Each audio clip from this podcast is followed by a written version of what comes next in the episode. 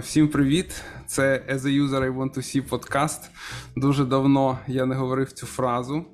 Ми сьогодні в дуже е, такому складі нестандартному. З нами поки що нема Антона. Він мав би бути, але трошки там десь затримався. Ми не могли вже його чекати, тому е, сподіваємося, що він доєднається, і ви почуєте його голос теж е, і побачите, хто дивиться. Але в нас сьогодні є гостя. Іра Крючкова. Вона вже в нас бувала в подкасті. Та тих, хто її, ну ви її маєте пам'ятати, як і мінімум по нашому подкасту, але в принципі маєте знати, якщо ви там слідкуєте за бізнес-аналізом, як ми це завжди говоримо. Іра, привіт. Привіт, привіт. Як твої справи? Чудово, чудово. У мене дощі, на відміну від е, України зараз. Так, та, давай для тих, хто можливо ще не знає. Я тебе нещодавно е, представляв на вебінарі, тому я все пам'ятаю про тебе. Можу трошки розказати, що Іра в нас бізнес-аналітик з величезним досвідом. Там ми десь більше 17 років нарахували. Як мені здається, там е, працювала в абсолютно різних ролях, як бізнес-аналітик, як продакт-оунер, як проксі продакт-оунер а також як associate директор в БАО е, в офісі бізнес-аналізу в компанії SoftServe, де ми з Ірою разом працювали е, в команді, і було дуже нам зручно і здорово, наскільки я пам'ятаю цей період. Це правда. Так. Це правда. І сьогодні ми вирішили поговорити про таку цікаву тему. Ну, точніше, я вирішив, ми з Антоном вирішили точніше розпитати Іру е, на тему, а що там з бізнес-аналізом в Європі, тому що Іра в нас знаходиться зараз в Німеччині. Е, І от на цю тему сьогодні будемо говорити. Я думаю, що може на початку ти трошки розкажеш, де ти знаходишся, як ти опинилась, е, і взагалі що навколо тебе знаходиться. Причину, я думаю, що можна не пояснювати.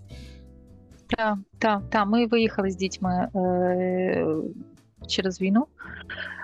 От е, так абсолютно випадково опинилися в Німеччині, і мені здається, що там багато у кого тоді все було дуже хаотично, і абсолютно ніхто не знав, де де потім опиниться. От е, ну так вже сталося, що в Німеччині. І е, і за оцей час, поки ми поки ми тут, вже вже півтора року, я вже встигла народити дитину піти з роботи, да, почати шукати нову роботу. Ну і тому трішки познайомилася з ринком, е, з ринком тут конкретно в Німеччині, і в цілому по Європі робила такий трошки аналіз. От і радістю поділюся. Е, Так, давай напевно е, почнемо в принципі з того, от. Е... Ти в якийсь момент вирішила, та що от час е, шукати роботу, та е, там і подивитися, що в принципі відбувається. От куди ти пішла, в яких джерелах шукала? Ну, в мене було в мене було якраз таких два підходи глобальних до е, до цього ринку робочого в в Європі. Спочатку, коли коли ми тільки виїхали, я ще працювала працювала віддалено. Але в мене з'явилася думка, що багато хто виїхав і зараз будуть шукати роботу, і багато хто втратив роботу, бо ну не всім так пощастило працювати в ІТ і мати легку можливість віддалено працювати. От і я подумала, що може бути корисно зробити такий певний аналіз. І я ще пам'ятаю з тих часів, як е, ми в софтсерві намагалися аналізувати ринок, е, робочий ринок не тільки в Україні, да і за межами України. Ми тоді бачили, що він вже різний трошки, є все такі нюанси. По інакшому називаються позиції, інакші вимоги і тому подібне. І тому мені цікаво було подивитися. Я хотіла це оформити в якісь е, ну в якісь таке дослідження і ну дати дати доступ людям, можливо, зробити з того курс. Ну, власне, в мене такі були грандіозні плани.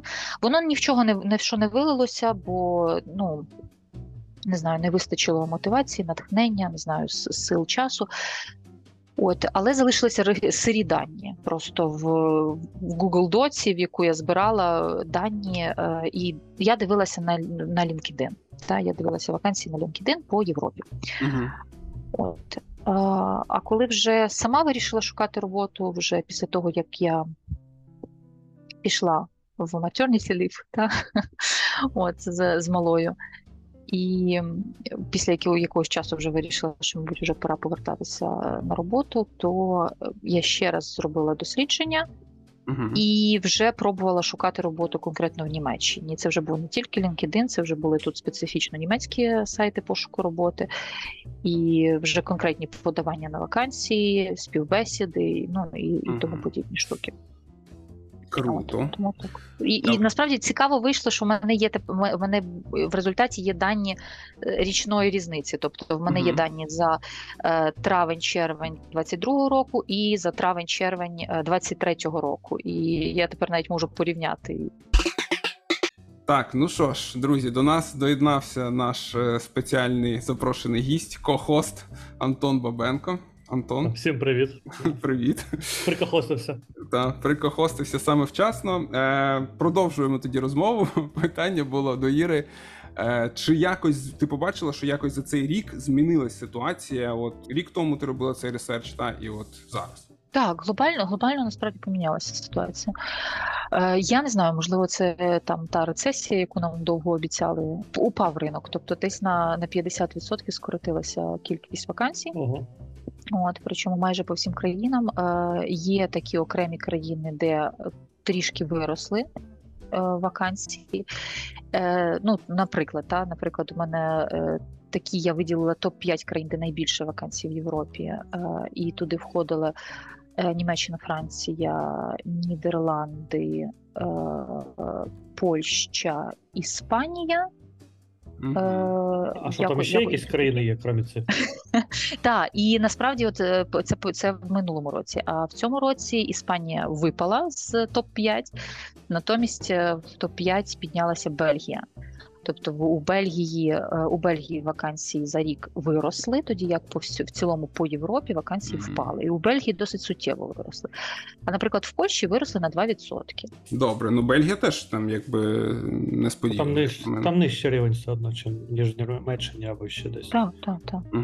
Ну от я зараз я зараз можу навіть відкрити ці свої е, свою презентацію з циферками. Я можу просто циферками. Давай, показати. та ти можеш навіть пошарити, тому що ті, хто нас дивиться в на відео форматі, та вони зможуть навіть подивитися, якщо хочеш. Е, Якщо можна. Оце такі, оце така зараз ситуація. Е, вакансій в цілому приблизно 15 тисяч, якщо брати Європейський Союз. Мгм. От е, і з ну тут не зовсім з них, да, бо е, в принципі в вакансіях на LinkedIn ти можеш як вказувати там, що ти шукаєш в конкретному місті, або в конкретній країні, або в цілому по Європейському Союзу, або там в кількох країнах. Відповідно, ми розуміємо, що там, якщо вакансія в цілому по Європейському Союзу, то вона попала і, і, і сюди, і сюди, і сюди, і усюди. Та? Ну тобто це один це. Тобто не можна сказати, що це частинки. Це умовно просто доля від усіх вакансій. Німеччина 33, Франція 22, і потім такий великий розрив: Нідерланди, Бельгія і Польща. От, е, І в UK так. достатньо багато, так? Ну і в UK багато, так. Ну, UK фактично на третьому місці, якщо дивитися по цим, по цим А це саме бізнес-аналітики? Перший, перший такий е, аналіз, перший крок був зрозуміти, як називаються позиції. Угу. І е, я зрозуміла, що конкретно в Європі найбільш поширено це бізнес-аналітик, продакт оунер е, функціональний аналітик і requirements інженер. Але функціональний аналітик, requirements інженер там такі зовсім зовсім трошечки, там якихось там до, до, до 10% там від вакансій. От е, product owner і requirements інженер, і о, і бізнес-аналітик. Та і це ну сума от всіх цих вакансій, Мгм. які так чи інакше дотичні до бізнес-аналізу. Тобто шукають все ж таки людей. 15 тисяч вакансій, якби то виглядає не так вже і песимістично. Ну так, так. Насправді, насправді так, є, є вакансії. І ще з цікавого, теж, що, е, що мені здається, е, мені здається, що я розумію причину. Е, Наприклад, в минулому році було в цілому вакансій продактовнерів було значно більше, ніж бізнес-аналітиків. От. В цьому році помінялась ця статистика бізнес-аналітиків більше, ніж продактовнерів. І далі, і навіть якщо дивитися далі розбивку по е, рівню позиції, там мовно там е, початковий такий професіонал, там початківець зовсім, там середній професіонал, такий більше вже е, лід, менеджер і так далі. Ну як в LinkedIn це розбивка є, то е, ну, бізнес-аналітики це більш такий середній рівень. Та продакт-овнери це більш лідерські менеджерські позиції. Е, Функціональні аналітики е, і requirements інженери це більш джуніорські позиції. І от цікава тенденція в тому, що лідерські позиції, менеджерські позиції, мені здається, дорогі позиції падають в кількостях. А от якраз такі початкові, ну типу, ніби це складається враження, що грошей зменшується, треба економити бюджети, але роботу все одно робити треба. І тому компанії переорієнтовуються на більш е, junior таких е, людей, які будуть коштувати дешевше. От. Тобто, в цілому видно, що кількість вакансій падає, але, от, наприклад, вакансії функціональних аналітиків і requirements інженерів росте. Да? Воно, звичайно, їх там зовсім трошечки там в цю- в цій в цьому ну в цьому загальній кількості, але цікаво, що product owner и впали драматично, а requirements інженери виросли. Може, вони найняли всіх. З аналітиків. Всі, Знаєш, всі як Ті були аналітиками, перейшли в продакт і там звільнилися. Все, більш не треба. Вже більш не треба. треба аналітиків шукати. А тепер продакт Owner розуміє, що йому самому важко робити Так. роботу. Він каже: давайте мені знайдемо requirements інженерів, якихось вони будуть типу допомагати. От е, просто якщо е, брати оцю розбивку, мабуть, я теж покажу зараз на картинці. Для тих, хто не бачить, е, от зараз Антон е, словами опише, що він, Що він бачить на картинці.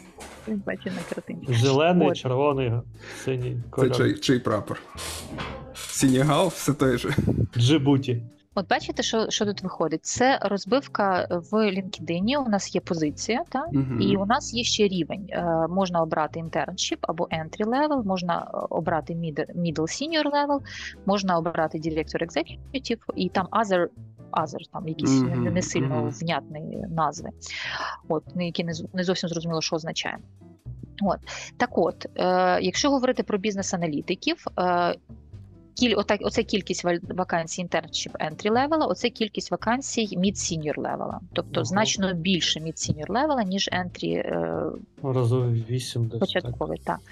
Якщо говорити, е, але там product, product owner і ще менше internship enter, entry, та, Ну, Е, трошки mid-senior, а переважно director executive. Це вже дуже- лідерські.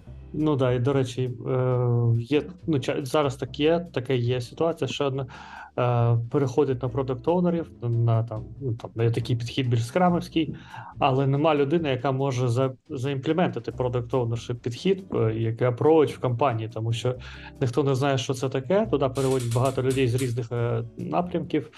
Е, і всі хочуть щось від них хочуть, якесь щось своє. Ніхто не уявляє, там, що, що мають робити насправді продуктовнери в великих компаніях, в великих проєктах. І тому є попит на саме таких людей, які прийдуть і допоможуть. Будуть робити роботу. Та, та.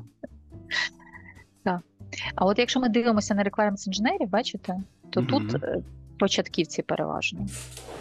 Ну так, і директора executive вони тільки в product ownership, і там в інших практично їх немає. Так, так. Ну, От, і, і ось, а якщо дивитися по позиціям, як змінилася змінилася ситуація, то ось е, бізнес-аналітики впали на 48%, product owner и впали на 66%, зато функціональні аналітики Просто виросли. на 180%. А от е, що таке, от е, це ну, найменш, напевно, нашій аудиторії знайомий термін, ну і мені точно, функціональний аналітик саме. От ти можеш нам трошки портрет, от хто це такий, як він відрізняється від там requirements інженера, наприклад. Я не, не відчула в описі вакансії насправді різниці. Ну тобто воно ну плюс-мінус, плюс-мінус те, то саме, та сама робота з командою, та сама робота з вимогами. так. Ну. Ну, я можу пояснити, з чим я стикався, коли собі висідувався на функціонального аналітика. Ух ти. Це було, це було 10 років тому приблизно. Я ще йшов в компанію Luxoft. Ну, не йшов, а просто проходив собі, собі співбесіду, і там функціональний аналітик був е, на проєкті фінансовому. Він сидів в Україні, він розбирався з вимогами. А бізнес-аналітик, що мені так здалося з їхнього опису, більше як продакт оунер слеш продакт менеджер, вони сиділи в Лондоні на фінансовій біржі і там, собственно, збирали ці вимоги, якісь хай-левельні потреби.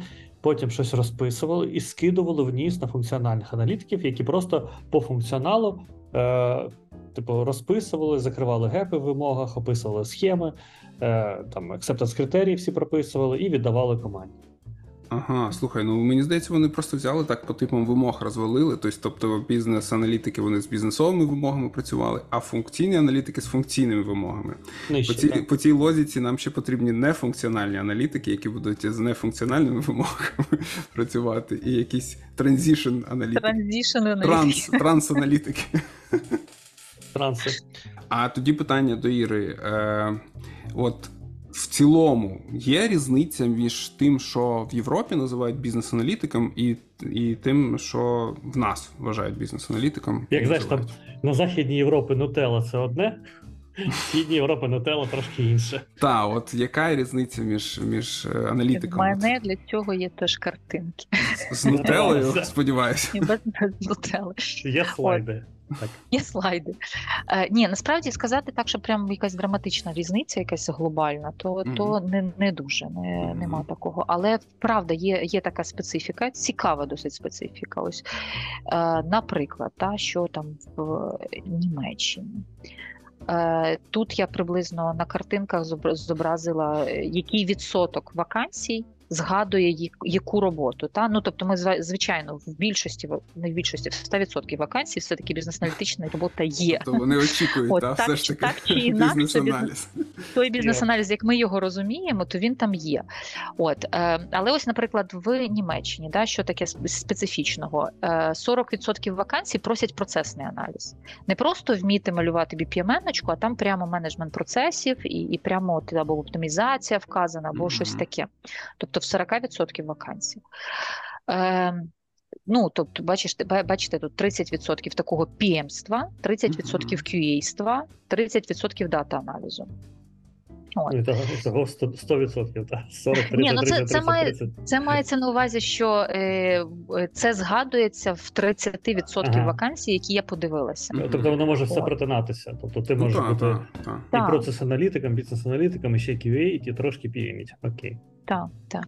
От ось тут е, по, по, по Франції, мабуть, най, найтака специфічніша історія, бо е, у 80% е, вакансій написано, що ви ще й QA-ства трошки маєте. От е, при сейлу 40% е, вакансій вказано. Що це таке implementation? Implementation, е, 50% вакансій. Е, Implementation я під цією кодовою назвою заховала, коли у нас іде user user Мгм. е, там якісь е, написання user гайдів. Ну, тобто, вже ну, як, Впровадження і як підтримка. впровадження, як Мгм. впровадження Підтримка. підтримка. Так, можливо, супорт було би було би правильніше слово. Ну так, от такі, от робота. Тобто вони Е, завершують 50% проєктів, вони завершують. І все. Тестують і 80%. Завершують лише 50%. Нормально. Так. Е, У Нідерландів у Нідерландів е, процесного аналізу ще більше. 70% вакансій мають процесний аналіз всередині. От, е, але 30% QA, ну менше ніж у Франції, та, наприклад, бізнес-аналіз. Так, і що тут у нас? Бельгія. Е, Процес Теж процесного аналізу багато. Ну тобто, бачите, навіть ми зараз з вами дивимося ці картинки, можемо сказати, що процесного аналізу, мабуть, в Європі трошки більше, ніж у нас. Ну, процесний аналіз це ж якраз і є той самий enterprise внутрішній. Так. Це О, я, саме до речі- внутрішній, скоріше, якісь вакансії, не аутсорс.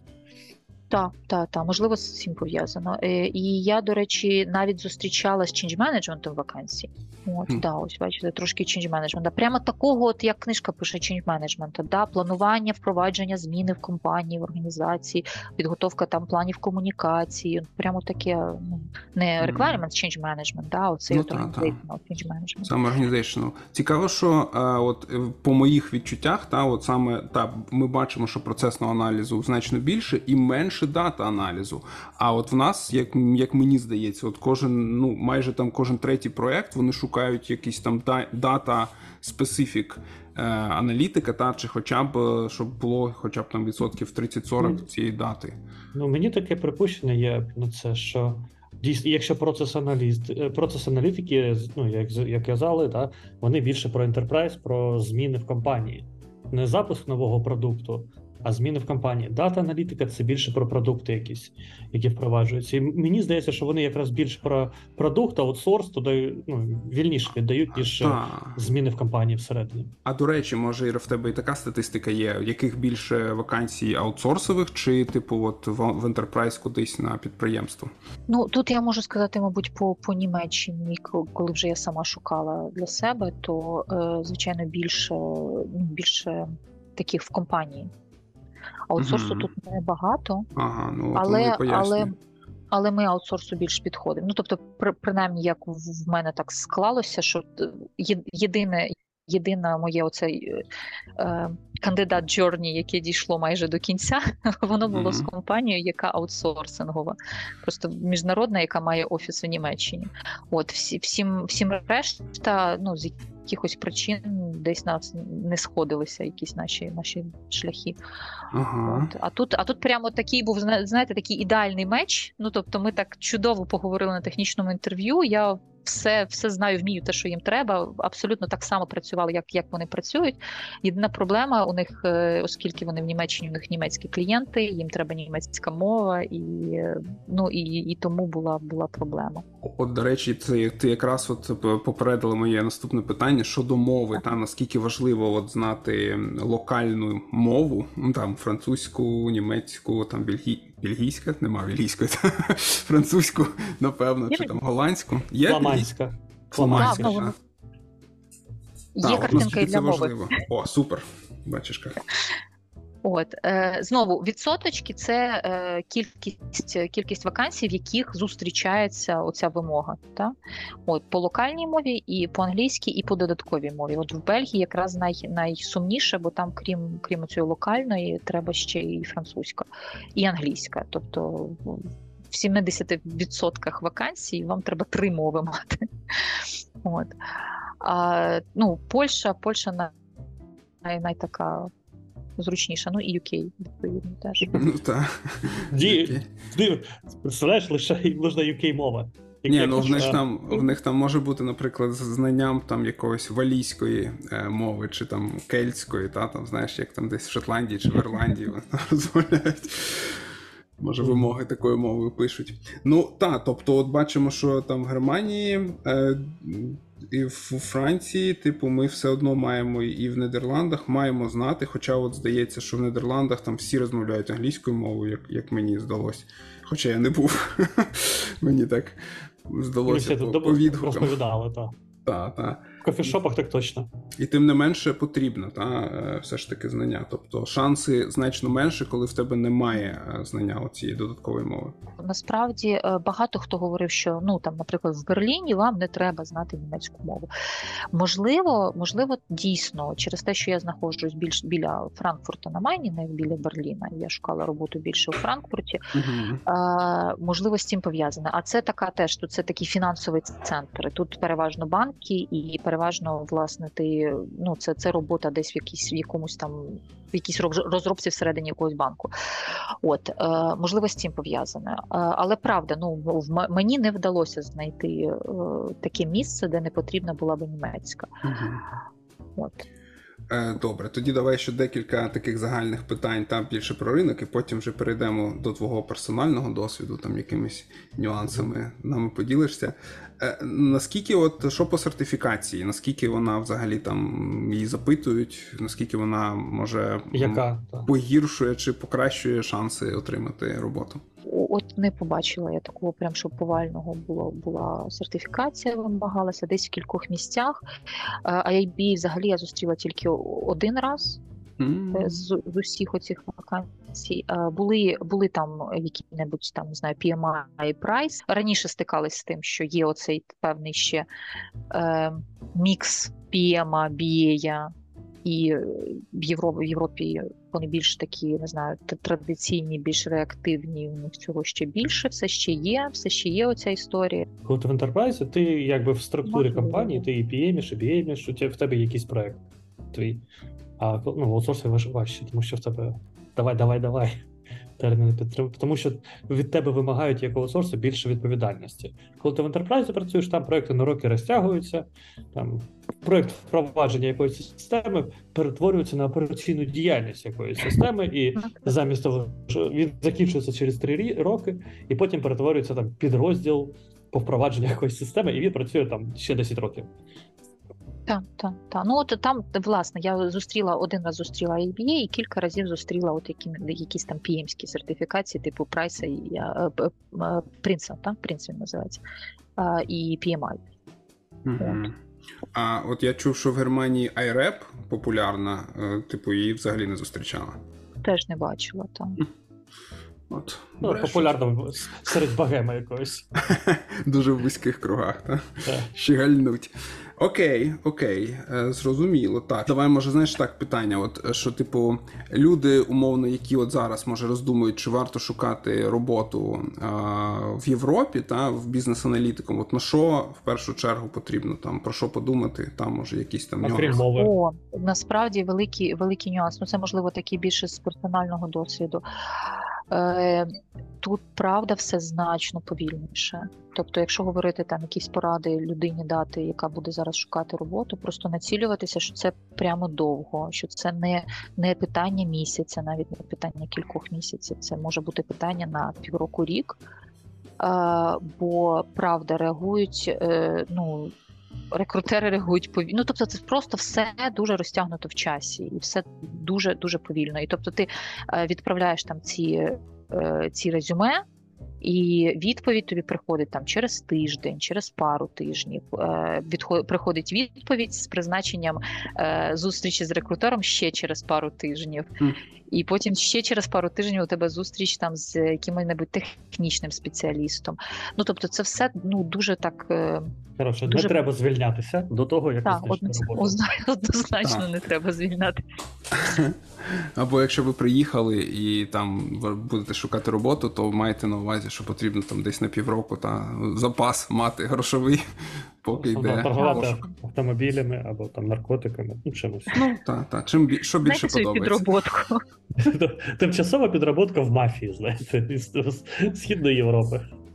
А там Вакансія. теж може, Тоха, там теж може не швидко. Там вони теж, поки ти з одним рівнем співбесіду пройдеш, поки з іншим. А потім Бюрократія тобі- теж є своя. А потім тебе всі вітають, знаєш, збирають бариги, там всі там голови збирають. То привітаємо Антона, він знайшов роботу в Мерседесі. Там. Та, All hands та збирають. Рекомендації пишуть. Так, окей. А ще знаєш, яке от таке по, по трендам, е, що чого більше, от е, е, офлайн роботи чи онлайн, типу віддаленої?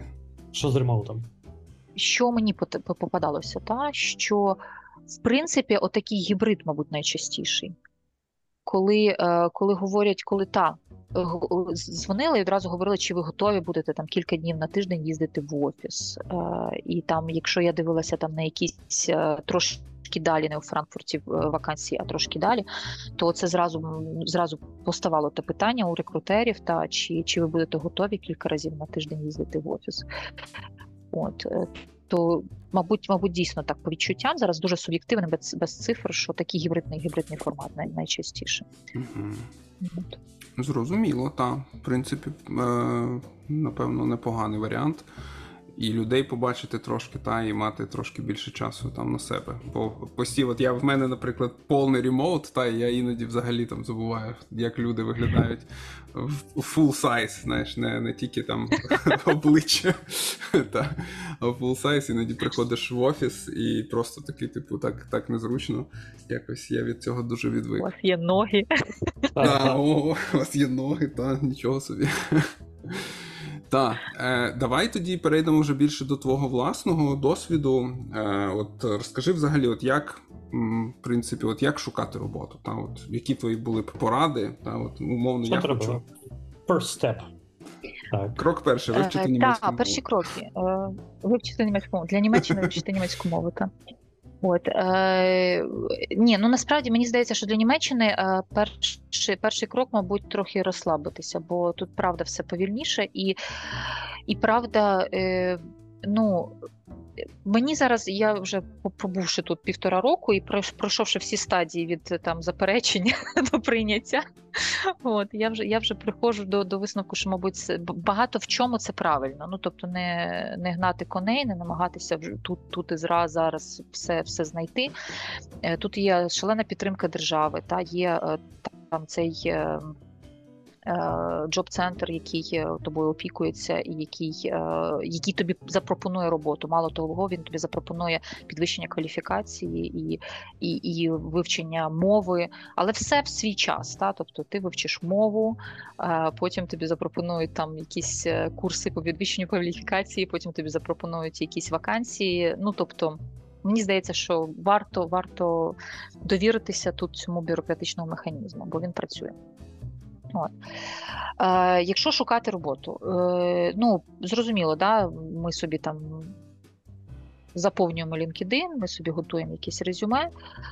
Е, мені здається, е, що ось оця історія про е, автоматичне відсіювання, автоматичне сканування резюме якимись рекрутинговими системами, тут воно значно більш поширене, ніж у нас. І оця оптимізація е, резюме під ці системи може мати сенс. От, е, бо е, ну, я від кількох людей про це чула, що можливо це варто зробити. В мене в мене цього зроблено не було, і насправді відсоток відгуків в мене був дуже невеликий. Ага. Хоча мені здавалося, що ну ти відсилаєш резюме, воно 100% підходить під цю вакансію, а тобі ніхто ні- ніколи після цього не перезвання і не А як узнати, що це як адаптувати своє резюме до цих систем? Є якісь там поради в інтернетах? Ну я, я думаю, що можна знайти поради в інтернетах, є послуги окремі. Ну тобто я про це знаю про, про від, від людини, яка мені пропонувала таку послугу. А, От, і- але і- я- Скільки коштує? Скільки коштує? Е, якось там не було дуже дорого. Щось там в, в якихось там десятках євро це обраховувалося. Не хотілося б відбирати хліб у цієї людини, але мені здається, що чат GPT тобі це легко зараз зробить. Наприклад, можливо. Скажеш, оптимізуємо мій CV під оцю вакансію, типу, і воно там Тут, тут насправді навіть не під конкретну вакансію, як е, під, е, я так розумію, під парсери. Система. Під парсери, які в тебе, ну тобто в- тебе має бути, е, не знаю, там в, правильному форматі сам типу, документ. І слова, слова. І слова згадуватись. Ну, слова з вакансії, це алгоритми. Просто там накидуєш. Є, є статті, які дуже класні, але вони іноді дуже погано ре- тому що вони не підпадають під SEO алгоритми. А в SEO алгоритм стаття може бути вода, але Мгм. там всі слова потрібні в, поряд... в нужному порядку, і вона виходиться вище цим же гуглом. Так само і з резюме. Я от поки ми на темі резюме е, запитаю, ну я теж працював там в німецькій компанії колись е, давно і спілкувався багато з німцями. От мені мій колега Алекс його звали. Він розповідав, що в Германії дуже прийнято, ну на той час, це правда було трошки давніше. е, Дуже такі повні резюме, резюме писати. От про там майже типу не з дітсадочка там про себе все можна написати. Типу, і там твій experience, там і в школі, як ти навчалась, і там який в тебе degree, і що ти на кожній роботі. Тобто, от нас, якби я завжди оптимізував під одну е, сторінку, типу OnePager такий робив. А от він мені казав, що типу, там, там 5-6 сторінок резюме, це типу нормально. Але це було ну так. Років 15 тому, щоб не збрехати. Може, змінилося. Може і не змінилося, бо я насправді я ж це бачу як ну з боку мене як кандидата, і все. Мгм. І мені ніхто не давав такого фідбеку, що ти маленьке, маленьке резюме. А воно в мене дійсно на дві сторінки. Можливо, це теж причина. Але чому це може дійсно бути правдою? Бо е, співбесіда, просто співбесіда починається з того, що тебе просять розказати, починаючи з твого з твого навчання. От Університет.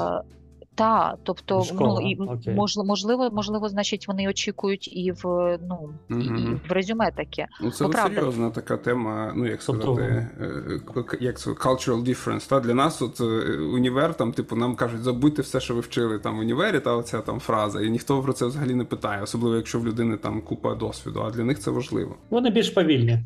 Менш динамічні, може, тому, типу, а давай почитаємо. Я хочу знати життя цієї людини. Так. Окей, життя. тобто в нас там ну, ми склали резюме та оптимізували його під вакансію, типу, відіс- відіслали, та, відправили. Що, що далі? Що відбувається далі? Набираємося терпіння, чекаємо. Скільки ти Я не чекала, знаю, як якісь, правило? якісь рекомендації. Ну, я ж кажу, що це от до, до першої якоїсь відповіді це кілька тижнів. Кілька тижнів. І це просто, просто було смішно, бо я паралельно шукала, е, ну як в Німеччині і в Україні. І коли ти вже там про- пройшла всі етапи української в українській компанії, ти тільки йдеш на першу зустріч з рекрутером в німецькій компанії. Ага. От. А скільки, Так, як так. правило, зустрічей і які от в німецькій компанії, з ким потрібно поспілкуватись? Кого пройти? Е, Ну так, це, це рекрутер спочатку, і потім, е, і потім ти або говориш е, з своїм потенційним менеджером, якщо Мгм. це в компанії, якісь саме в компанію, да, в Enterprise. Або от е, мій такий, от я ж кажу, там, там, там де я дійшла найближче до, до, до найму, е, то я говорила з технічним, е, ну от він, він був щось, щось типу, там, не знаю, можливо, бау-директора, ну, аля, тобто людина, яка відповідає за бізнес-аналітиків в компанії. От і це було таке технічне інтерв'ю, і потім я говорила з кількома проектами. Це технічне інтерв'ю подібне до того, що в нас називається технічним інтерв'ю, тобто більш про бізнес-аналіз, та що є що, там, типу, як Так. що працює.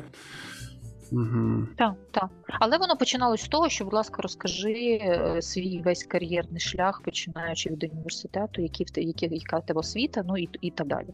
От і, і чим ти займалася. От. А коли ти кажеш, що є, що ти працювала в Україні, в українській там it сфері, для них для них це щось, типу, значить, вони якось на це реагують, чи типу пофіг? Ні, ну оце, оця конкретна компанія, це, е, це був аутсорсинг. І, і насправді ми просто там зійшлися, просто порозказували один одному свої болі про те, як, як е, клієнти називають продактовнерів на своїй стороні, які ніфіга продактовнерами не є, і як тут бізнес-аналітики насправді більше проксі продактовнери, і як аналітики подобається їм чи не подобається ця назва проксі продактовнера. Ну тобто, ми поговорили. Ну тобто, дуже дуже подібна ситуація, дуже подібна робота. І Е, ну і тому у нас був такий прямо, ну, прямо меч. Єдина була проблема це німецька мова. От, е, і якщо, а якщо говорити там про якісь, е, про якісь компанії е, інші, е, на жаль, там виходить так, що ну як мені здається, не те, що вони не, не поважають там українські якісь е, українські українську розробку чи українське IT, як більше ну мені здається, що те саме, що, що ми стикаємося в Україні, коли ми йдемо в якусь е, корпорацію в IT. У них є набір своїх систем, в яких вони працюють. У них є е, їхній домен, і їм більш цінно досвід в цьому домені. е, Розуміння оцих конкретних систем, оцього Salesforce чи оцього SAP конкретного, з яким Іде вони працюють. Так, І їм ну і та та та і вони не ну їм не ну важко зрозуміти, що якщо ти ну в принципі працю працювала там з розробкою, то тобі ну не буде великої якоїсь складності там розібратися з SAP. Чи там, якщо ти працювала з іншою ERP, то ну там якась нова ERP це не це не, не зовсім інша тема. Та це, це досить подібно, і по ідеї проблем не повинно бути. От. Так Да, що, може, та, от. Тому да, дійсно, якщо ти маєш такий досвід, то краще розписувати своє резюме більш подробно, ретельно. Да, що, щоб вони все знали, а потім вже карікулум вітає, що супроводжує, там можна вже акцентувати про, саме про цю вакансію, чим ти класний для неї, а резюме повне таке. можливо, можливо. А що ще запитують от такого, ну от не технічні питання, з, з до яких ми звикли е, на українських інтерв'ю, а от такого щось може там незвичного, нестандартного. Що питають взагалі? Слухай, хотілося б щось таке ці, цікавеньке розказати, але так, що ви прям щось таке якесь. Тобто в них люди не без фантазії, да? нема таких питань, щоб там скільки тенісних м'ячиків поміститься в плана, наприклад. Ну це ж Google. Ні, ні, такого, такого я Це не, класно. не зустрічала. Нормальні люди. Ні, от таке я б точно не прийшов інтерв'ю, мені здається, скільки там тенісних, або чому там ці е, люки кругли, та оце було питання там якесь відоме. А очі квадратні. Так. А щодо от методології, та чи працюють вони там по скраму, нашому улюбленому agile, от всі ці речі і для них важливі, чи в них там свої якісь знову ж таки системи, методології і підходи? Ні, скрам зараз уже, ну, вже майже усюди. І мені здається, що навіть е, те, що, те, що статистика е, показує, що. Там оця стара Європа, типу там Німеччини, Франції, вони у них більше в вакансіях зустрічається, що ти маєш знати agile, маєш знати Scrum. От навіть ніж там, наприклад, в Польщі, якщо порівнювати. Хоча ми чудово розуміємо, що скоріш за все аутсорсинг польський він весь на скрамі. От, е, а Да, оці компанії Може, великі- це вже е, по дефолту для Польщі вже скрам. а, А німці такі agile. Так. Чи А вони, а вони тільки починають це впроваджувати з, з цими всіми нашими минулими проблемами, через які ми всі вже пройшли. От і з цим от скрипом, як ну як великі компанії, не просто. Вони дуже повільні. Є був досвід. Я знаю, був досвід от, з аналітиків, з якими я е, працював, то вони розказували, що вони дуже повільні в прийнятті рішень. Тобто їм щось закидують, вони такі ні-ні-ні. Потім через декілька там мітингів приходять і кажуть, оце взагалі ідея була нормальна. Ми продумали, поговорили всі. Ну так, ну тут таке. Я, я вже навіть в мові е, відчуваю. Там там мені здається, що їх готують до терпіння і до такої розважливості, навіть от з вивчення мови і з того, як побудована мова. Бо часто просто у тебе найважливіше слово, воно в кінці речення. Тобто це основне дієслово цього ну всього речення, воно воно буде в кінці, і ну і треба дочекатися. В мене, в мене є такі люди, які почути повністю. розповідають і, і лише в кінці кажуть, що насправді сталося. Тобто тут нагнітають, щось нагнітають, нагнітають, тобто в кінці все нормально. Так, так. Ну це такий типовий, знаєш, корпоративний стиль. От е, я пам'ятаю мої жахи в корпорації, коли я працював, що тобі приходить імейл такий на два так. екрани, і там, типу, якась щось пишеться, пишеться, пишеться, і ти сидиш такий, що ти хочеш? Давай, що ти хочеш? І там тільки в, в кінці, типу, прошу вас там, типу, прислати мені такий-то, типу, звіт до такого-то числа. О, окей, ясно.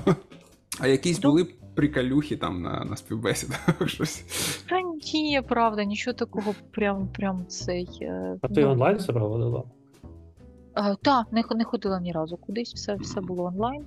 От. Е, не знаю, з таких, з таких теж. А, бу, да, бу- була, була одна із, історія смішна. Е, була смішна історія про, е, про якогось. А, це була індійська компанія, тому що та. От, е, без, Ми без проти стереотипів, ми проти ні, стереотипів. без будь да, я, Ну, я теж хотіла оговоритися.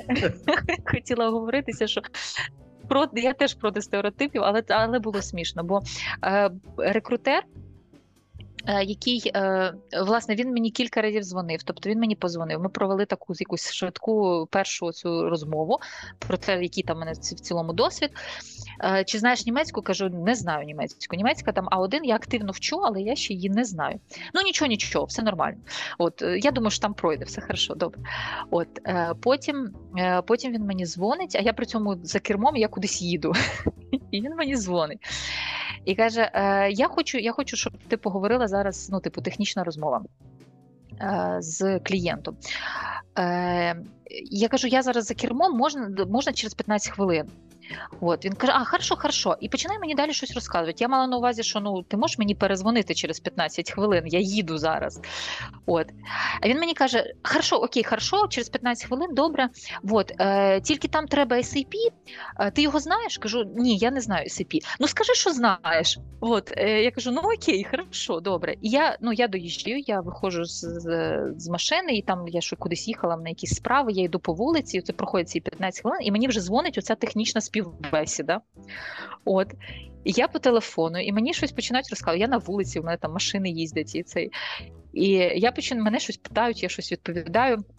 От, е, і, ну і правда, ну тобто він цей рекрутер він намагався мене туди втюхати, продати тому, тому хай- хайрінг менеджеру. І там там і SAP, і німецька треба, і щось іще якісь такі нюанси, що що я ну я говорила, що ну ну та я маю досвід там з ERP, але не з SAP. Ну да, я активно вчу німецьку, але поки що ще вільно спілкуватися не можу. Ну тобто, якісь такі були. Це це було трошки смішно. Такий дуже активний, активний такий е, рекрутер. Mm. А взагалі, ці рекрутингові агенції, е, ти їх користуєшся їх послугами? Е, я я пробувала в е, кілька писати, але я я лишилась без відповіді, тому я я якось так і і вирішила, що ну, ладно. Ну, може, ще ще прийде відповідь. Це не так багато часу пройшло. Можливо, так. Та прикольно. Я тут просто згадав, що от е, в п'ятницю в нас була там е, по роботі розмова, там як е, готують до інтерв'ю клієнтського саме. Та і там ну, мова йшла про девелоперів, бо вони там більше потребують насправді такі, такої підготовки. Я просто згадав там декілька приколів про індійських девелоперів, та які там десь читав. Ну це не я сам приймав участь, що там на, на одного там під час інтерв'ю напала якась змія. Він там якогось якогось там курятнику під'єднав признався, це та розповідали. І боровся з цією змією, змією прямо під час інтерв'ю. А другий був прикол, що е, значить, чувак, типу, сидів в кадрі, от, е, типу, якби відповідав на на питання, але він тільки відкривав рот, а хтось сидів поряд з ним, типу, і відповідав на це питання. Ну він, типу, вони отак хотіли втюхати. Це це де було? Це ж це, це індуських, індуських розробників е, співбесіда була. От я вже не пам'ятаю, чи це я десь читав, чи це мій от один PM мені розповідав, бо в нього було таких багато приколів. Але я не буду брехати, точно не пам'ятаю. Але от прикол в тому, що, типу, там якось щось там по Java, його там запитують, ну а він, типу, просто якби відкриває рот, а ну і чувак розуміє, що це не він відповідає. Він каже, там хтось з тобою є. Він такий, no, sir, I'm alone. І коротше, отакий прикол. Ну, ми без стереотипів, звісно, але е, історії дивні. Такого, я так розумію, ти не Співпадіння. Просто співпадіння. Такими, е, Таких кейсів в тебе не було під час е, інтерв'ю. На мене змія не нападала. І на твого, там, може, там хто тебе співбесіду проводив. А а ти співбесіду проходила тільки в німецькій компанії? Ну, ти казала, це індійська була якась компанія. А... Ну, це була індійська, яка була з матер... материнською компанією в Індії. Це був теж аутсорсинг великий ага, міжнародний ага. з офісом тут в Німеччині. І там. В цілому тільки в німецькій. От якось віддалено там десь в Європі ще не можна тобі працювати, чи можна? А... Які обмеження там є? Ну в ну зараз у українців є оцей е, дозвіл на перебування і роботу. Чи чим ми відрізняємо? Чим насправді ну це це дуже великі плюси, і дуже uh-huh. велика дяка європейцям, та що вони зробили нам дозвіли на роботу, в тому числі. От до березня 24-го року ми маємо цей дозвіл тут поки що та от е, і це ну та це це про про роботу в Німеччині. Ну скільки я в Німеччині. Ну і є ще оцей момент з податковим резидентством що ти маєш бути, що ти маєш платити податки там, де ти знаходишся більше ніж півроку.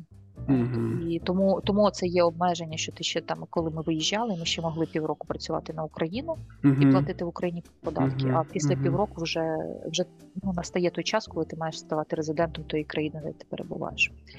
Улюблена німецька тема для розмови податки. Наскільки вони там високі, ти знаєш? Податки. Податки шалено високі. От е, є спеціальні в інтернеті калькулятори, де ти рахуєш, тому що ти коли подаєшся... Це стосунки. Рекламують за стосунки е, по розрахунку оплати податків.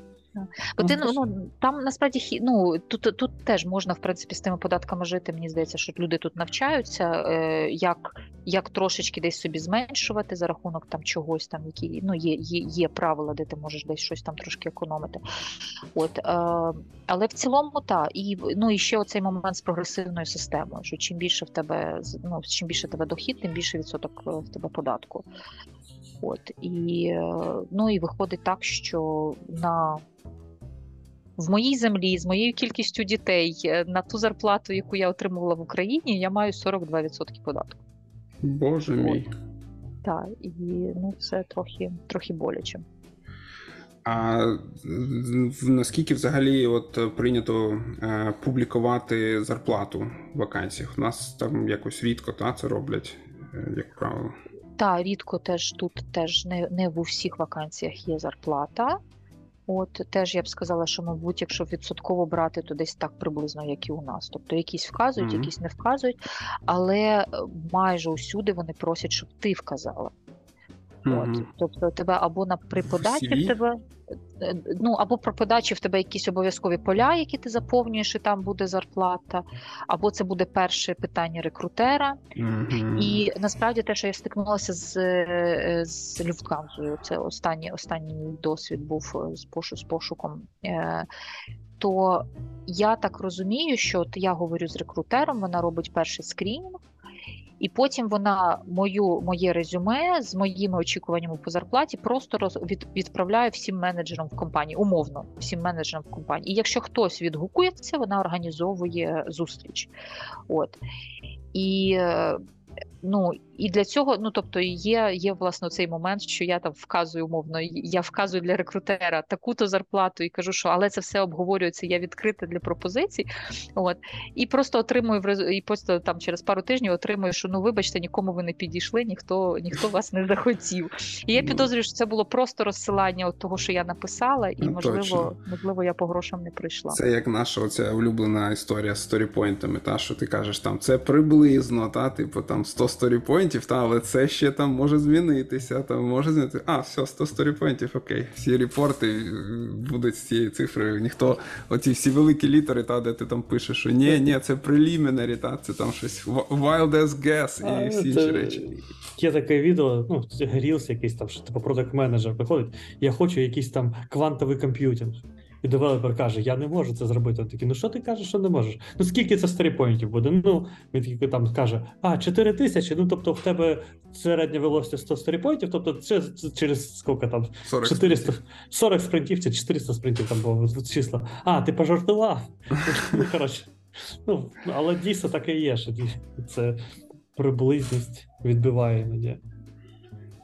Та е, ще ну я хотів запитати, ми не будемо питати, яку ти пишеш там зарплату, та але в цілому, от яка в середньому по ринку в тебе є якісь розуміння, от скільки платять бізнес-аналітикам? Я думаю, що нашим слухачам це дуже цікаве питання, всі цікавляться. Ну, от е, там, там, де мене були вже готові брати, е, з урахуванням того, що немає німецької мови, і мені треба буде проект е, чи якась робота, поки я вивчу німецьку на якийсь внутрішню, типу, не без Мгм. клієнт-фейсинга, е, мені пропонували 3 тисячі чистими, якими я би отримувала. Тобто, це Тобто там після, після, після вичитаю після, після, всіх, після всіх податків я би отримувала круто. 3 тисячі. От, е, тобто потенційно це, ну а далі після вивчення мови обіцялися там, там далі, далі більше. От. Тобто таке, я, я би сказала, що плюс-мінус як у нас. Угу, Ну, на руки, але ти ще отримуєш сервіси від держави.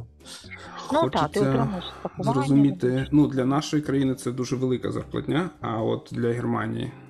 Ну я не знаю. Я правда не знаю. Ну тобто, якщо говорити, якщо говорити про е, те, що показує. е, Ну там той самий Glassdoor, та там можна подивитися, які, е, які зарплати. От то це не ну не невелика зарплата. Типу, ну, середньо Я, просто. Е, та, ну я просто ще думаю, момент такий, що власне мені обіцяли певний певний рост. Та я так підозрюю, що ну там з просто з моїм досвідом, з, з моїми знаннями, ну тобто там це могло би бути можливо там 4, можливо би 5 Угу. після, після вивчення німецької. От, е, ну, але, але це, це була б вже велика, мені здається, зарплата. Мгм. Знову ж таки, маючи на увазі мій досвід і, і, і мої знання. І, і, Ну, і три, мені здається, знову ж таки, три без німецької, але з моїм досвідом і з моїми знаннями. От, тобто я, я, я про те, що я, я би не сильно розраховувала на значно більшу зарплату в Німеччині, ніж у нас в Україні. Отак. Тобто, маючи, маючи, там, маючи, наприклад, там в Україні три, не варто очікувати, що в Німеччині ти будеш мати шість. От, ну навряд. Мені здається, що ну, це розраховувати не варто. Ну, знову ж таки, е, для типу, заспокоєння, коли ти переїжджаєш в Німеччину, там є багато речей, що безкоштовні порівнюючи з Україною. Тобто тут ти отримуєш там 5, але витрачаєш на те, що в Німеччині ти б не витрачав на це гроші в такому в такому Е, кількості. Можливо, так. Ти би не ти би не витрачав гроші однозначно на лікування, і воно шалено дороге. Це просто це просто якийсь космос.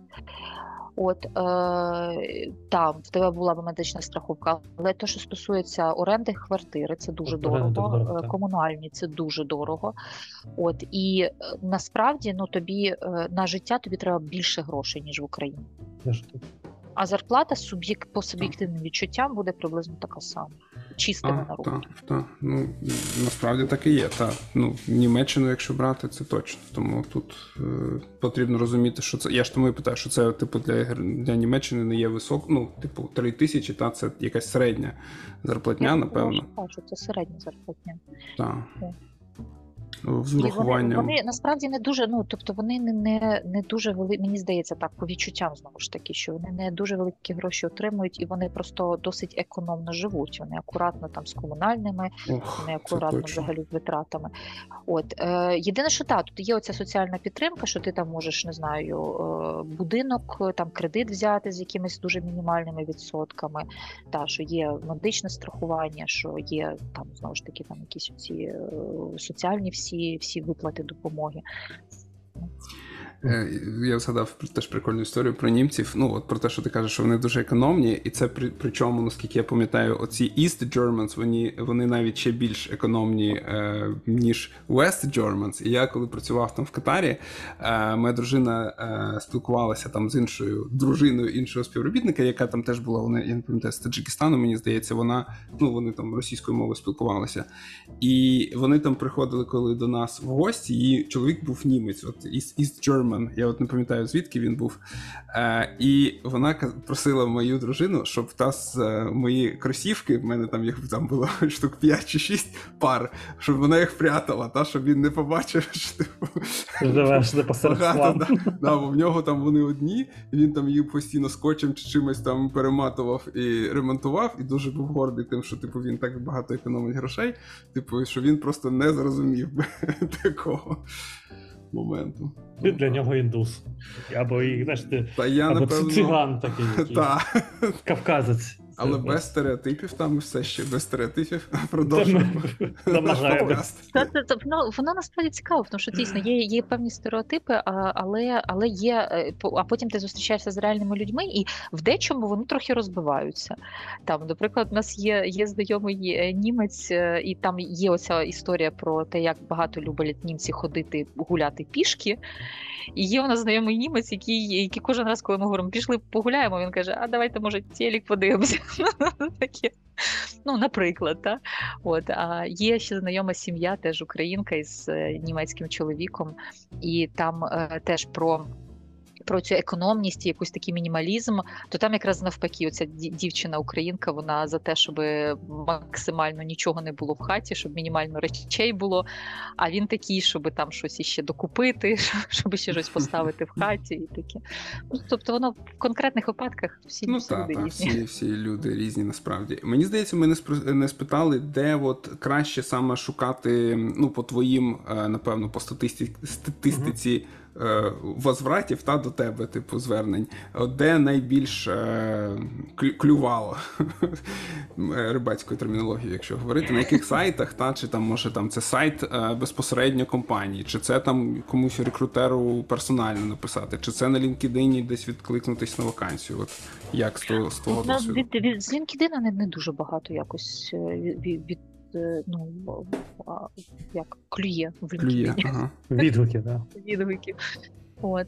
Е, Знову ж мені здається, що можливо в LinkedIn все-таки більш, е, більш буде щось автоматизоване. Ну там що воно тебе тв- твоє резюме, воно просто автоматично попадає в якусь е, в якусь базу, і, Угу. і рекрутер бачить тільки вже відпарсене і відфільтроване. От е, ніби, ніби якщо з сайта компанії, то ніби трошки краще, але це так трошки можливо суб'єктивно. Угу. Однозначно, однозначно краще, коли, коли твоє резюме хтось із е, працівників компанії рекрутеру віднесе. Це однозначно працює. Так, Таке було? Було в тебе? так, так. Так. Це. Мгм. Ну так, це і в нас, напевно, найкращий варіант. Е, Personal touch. Оцей. Мені просто здається, що коли ти пишеш на сайт компанії, просто воно, типу, кудись е, в топку все улітає. І... Взагалі спадає. Так, і е, цей, от в, в, ну, я теж давно не шукав роботу, та, але мені здається, що нас найкраще працює писати прямо в лічку у рекрутеру в LinkedIn. Ти побачиш рекрутера з такої то компанії, і ти такий привіт. От я, давай може поспілкуємо. Бо вони так, так насправді пишуть. Там, от, е, а до речі, от таке питання. Та у нас от в Україні, е, особливо там девелоперам, та й в такі хороші часи ситі. На, написували там по 20 рекрутерів в лічку в LinkedIn персонально. От чи тут е, в Германії є така теж типу звичка, чи там більш все таке офіційно?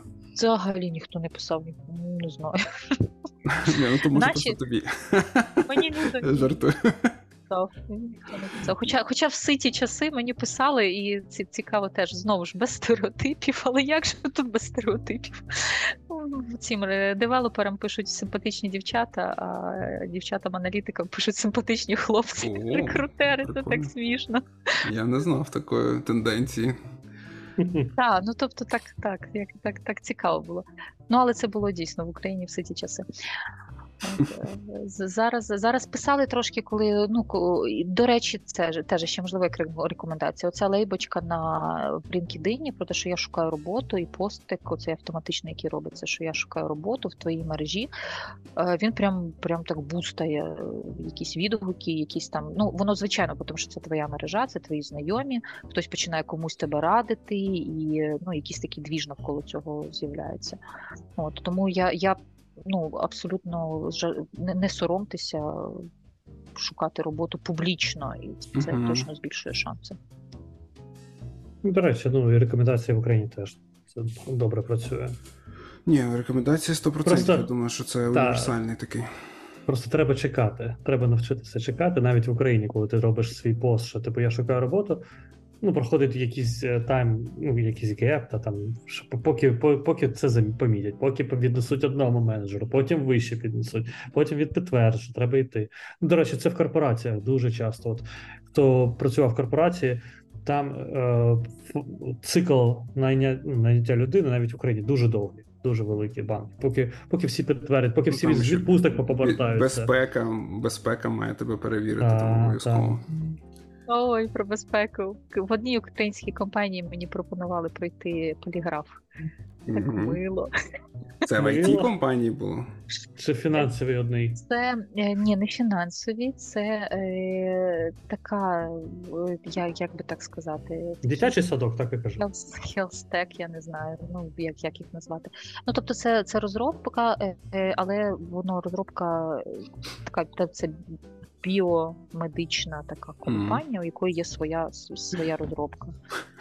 Якщо це healthcare, то тут треба не поліграф, а тонометр пройти чи щось таке. Кардіограму та. При прийміть дані вашого там Google Health.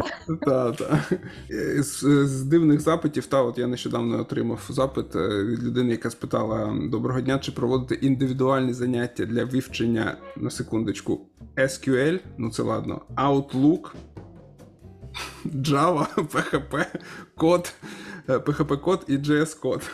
Нормально? Ну, Особливо мені Outlook. Е, Думаю, може все ж таки типу, взяти пару уроків людині дати в Outlook. Це може бути, може бути бізнес. Навчаю от лук.